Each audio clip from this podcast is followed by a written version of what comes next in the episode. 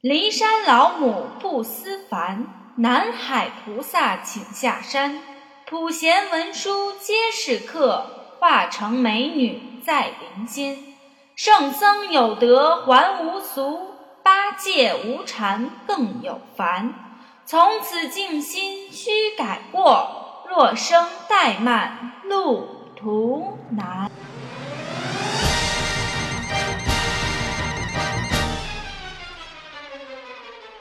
听了就想读。大家好，欢迎收听乐就读书。我是那个摸过金字塔、快板儿也会打、文能说天下、武却差到家的杨红叶老师。吃俺老孙不报！按照惯例，咱们先说问题。问题一：猪八戒官名叫做什么？他住在哪座山的什么洞？问题二。黄风怪的妖风叫什么名字？治好孙悟空风眼病的是什么药？问题三：沙和尚的兵器叫什么？师徒四人是怎么渡过流沙河的？哎，小萌，小萌，这儿呢，这儿呢，叫我干啥？出来讲《西游记》啦？不要。咋了呢？最近得了一种。一跟说书的男人说话就要晕倒的病，我需要温柔的观音姐姐的鼓励才行。这是哪门子病啊？哼！哎喂，是幺二三菩萨热线吗？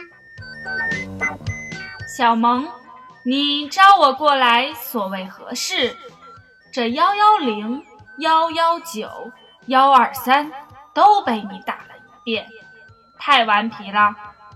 好好跟着红叶老师，只要努力，早有一天你会成为萌萌老师的。别浮躁哦。嗯，是，多谢菩萨指点。嘿，我给你讲了这么久，你也没说过谢谢我呀。哈哈，好了嘛，弟子错了。老师，你快告诉我，上集你说的是谁这么厉害呀？居然打败了齐天大圣？难道是猪八戒？哎，我大人不计小蒙过，接着给你讲吧。猪八戒可没有这么厉害，这妖怪出现在收沙和尚的前一回。《西游记》的安排基本上是经历一难收一个徒弟，经历一难再收一个徒弟。你看，在孙悟空之前，唐僧就先受了一难。哦，想起来了，在双叉岭被银将军抓了，唐僧的两个保镖都被吃了，真是可怕呀！是的，这应该算是唐僧取经路上遇到的第一组妖怪。不过这些妖怪都是弱流之辈，提不到台面上去。怎么会呢？我记得银将军抓唐僧他们的时候，那可是轻轻松松啊。是很轻松，但跟后来那些一个两个人一阵风把唐僧抓走可是完全不一样的。那银将军他们得先挖个坑埋点土，数个一二三四五，等人来种埋伏，一群妖怪来抓住。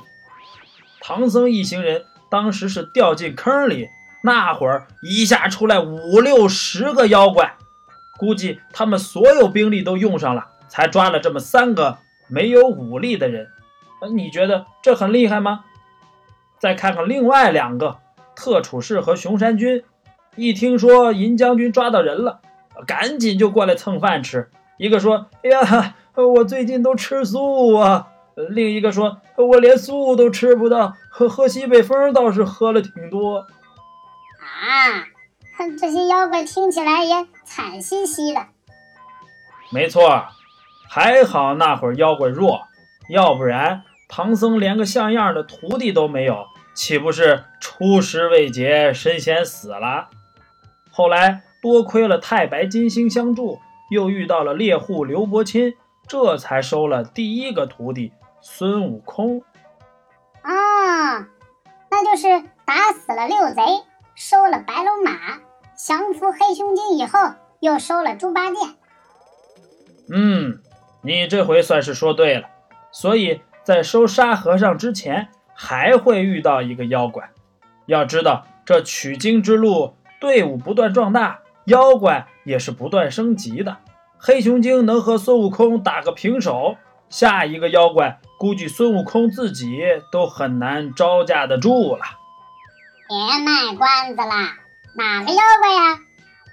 这妖怪本是灵山脚下得到的黄毛雕鼠，只因偷了琉璃盏的清油，害怕被抓，逃走为妖。后来如来佛命灵吉菩萨在黄风岭看着他，没想到一不留神他就为非作歹。他就是取经路上第一个将孙悟空打败的妖精——黄风怪。不是吧？一只偷油的老鼠精有这本事？我不信，我不信！来，冷静一下，冷静一下。要是比武艺，孙大圣其实并不输他。那怎么会被打败呢？我不信，我不信！因为除了武艺之外，还有一种东西叫法术，正是这个让孙大圣吃尽了苦头。怎么可能？孙大圣有七十二变，怎么可能比不过呢？我不信，我不信！你不信，你不信，那你信啥？一看你就是孙悟空的脑残粉儿。咱们冷静冷静，客观分析一下。要衡量这些神仙妖魔厉不厉害，至少得考虑五个方面：一、武艺；二、兵器；三、法术；四、法宝；五、组织。一般武艺和兵器是一起的。一个像样的神仙或者妖魔，想把自己一身的本领发挥放大，都需要一件趁手的兵器。像之前说的银将军他们，一出场连兵器都没有看到，估计是也强不到哪儿去呀。你看看孙悟空的如意金箍棒，碰着点就死，磕着些就亡，挨着皮儿就破，擦着筋儿就伤，多可怕！还有猪八戒的九齿钉耙。沙和尚的降妖宝杖、黑熊精的黑鹰枪等等，这都是他们战斗时必须要用的。这两个加起来算是武力值，所以要论武力值，孙悟空算得上是三个徒弟中最强的。不过猪八戒和沙和尚也不弱。在高老庄，孙悟空大战猪八戒，和猪八戒从二更时分打到东方发白，至少打了五个小时。才将其打败。在流沙河，猪八戒大战沙和尚，猪八戒自己说，就连吃奶的劲儿都使出来了，也只能跟他打个平手。虽然孙悟空没有和沙和尚直接对抗，不过这两战的描述也能看得出来，猪八戒和沙和尚的武力值差不多，孙悟空略胜一筹。那咱们再看看孙悟空和黄风怪，书中说他俩。斗经三十回合不分胜负，感觉应该在武力值上算是个不相上下。嗯，那就是说这个黄老鼠会什么邪恶的法术？没错，法术。高级的神仙妖怪都会法术。你看如来佛一巴掌就把孙悟空压住了，武装观的镇元大仙一挥手，师徒连人带马都装袖子里了。银角大王用了个移山倒海的法术，拿几座大山把孙悟空是压得七窍喷红。嗯，那可是孙大圣的七十二变也是法术啊。对，是法术。不过这变化之术其实属于初级法术。《西游记》里有点能耐的神仙妖怪都会变，哪吒的三头六臂，猪八戒的三十六变等等。这些变化法术看似神奇有趣，但是攻击力不强，主要是用来防身保命的。即使孙大圣有百变毫毛，遇到个会厉害法术的妖怪，那也没辙。比如这一次，大圣其实用了他的百变毫毛，正想着靠此围攻黄风怪呢，可谁知黄风怪呼的一口气，猛然间一阵黄风从空中刮起，这阵风真是古今未见。只刮得天昏地暗，把天庭地府的神仙菩萨都吹懵了。吹呀吹呀，我的骄傲放肆，我吹也吹不回我纯净花园，任风吹任它。再看看孙悟空毫毛变的小猴子们，早就被刮飞了。大圣气得举棒再打，棒子还没挨到黄风怪呢，这妖怪一口气就给吹开了。这一口气带着黄沙，带着口水，还有一股子韭菜味儿，全都喷大圣脸上了。我的老天爷呀！这风沙一过，大圣是泪眼汪汪、火眼金睛的，什么都不好使了，就此败下阵来。我的老天爷呀！怎么办呢？所谓解铃还须系铃人。刚刚说了，负责看管黄风怪的是谁呀？我的老天啊啊，不对，呃，是灵吉菩萨。对了，大圣后来请了灵吉菩萨，这菩萨手里有个法宝，名叫飞龙宝杖。待菩萨来到黄风怪面前，把宝杖一扔。只见菩萨口念咒语，那宝杖瞬间就变成了一条八爪金龙，一把抓住黄风怪的老鼠头，啊，咚咚咚的往山上砸。这黄毛鼠嘴张不开，怪风也出不来，很快就被咣晕了。随后，菩萨就带着这只倒霉鼠去如来那里定罪了。哈哈哈哈哈！咣晕了，咣晕了！没想到这飞龙宝杖这么厉害。比金箍棒还厉害呀！No No No No No，不可比，不可比，这俩可不属于一个类别呀。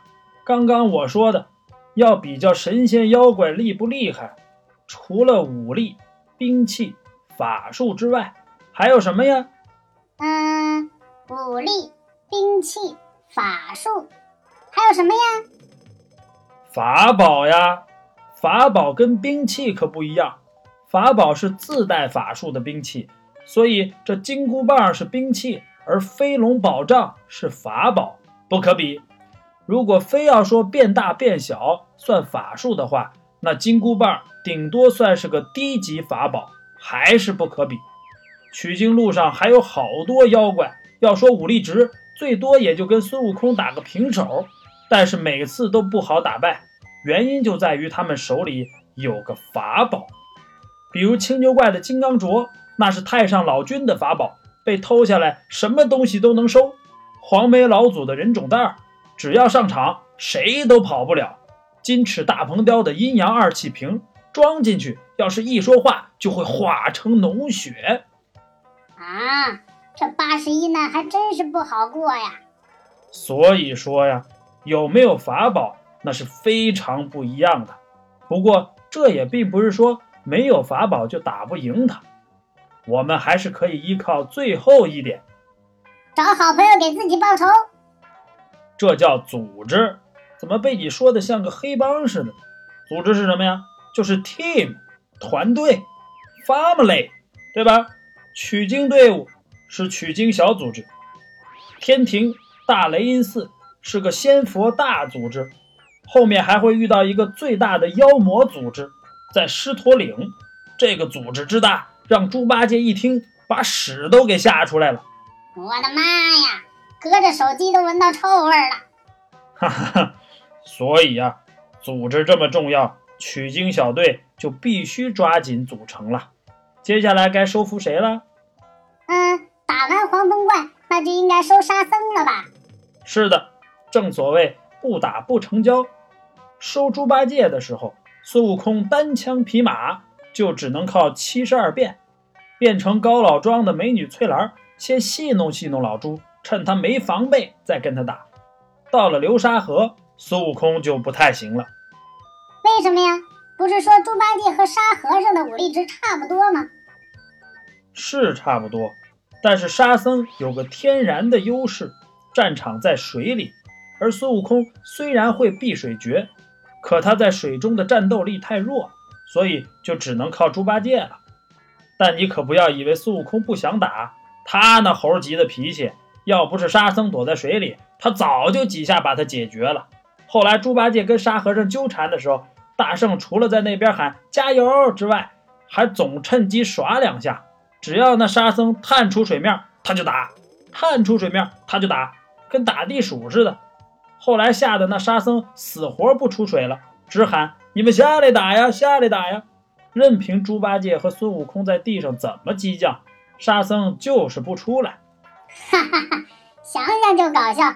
你上来呀，你下来呀，你上来呀，你下来呀？是啊，幸亏这时观音菩萨叫惠岸使者前来帮忙，解释明白都是一个组织的，这才收服了沙和尚，不然还指不定斗嘴斗到什么时候呢。哎，这场仗真是大水冲了龙王庙，一家人不认一家人呐。这次唐僧终于集齐了四个宠物，可以放心去取经了。我看这回哪个妖精还敢挡路？哈哈，先别急着打妖怪，要知道他们这队伍组好后的前两难，都不是妖怪干的。乐就读书，听了就想读。收听更多乐就读书节目，请关注诸葛学堂微信公众号。获取更多语文资料干货，请扫下方二维码进群讨论。回答本期问题，请加微信号幺五二零幺四六四三四幺。呃，呃，老朱太冤枉了。呃，我们师徒四人刚刚凑齐，就被那四个菩萨给捉弄了。猴哥。其实早就知道有佛仙点化，却谁也不告诉。师傅那样子，一会儿推聋作哑，如痴如蠢；一会儿似惊雷的孩子，身子后仰，翻白眼儿。怕也是动了凡心。这一个个都不实在，就俺老朱心直口快，想啥就说啥，结果还出了丑。吊在树上，哎，都说杀鸡给猴看，这回倒好，吊老猪大伙儿看。师傅就算，呃那个弼马温，你给我等着。乐就西游记，咱们下周三再见。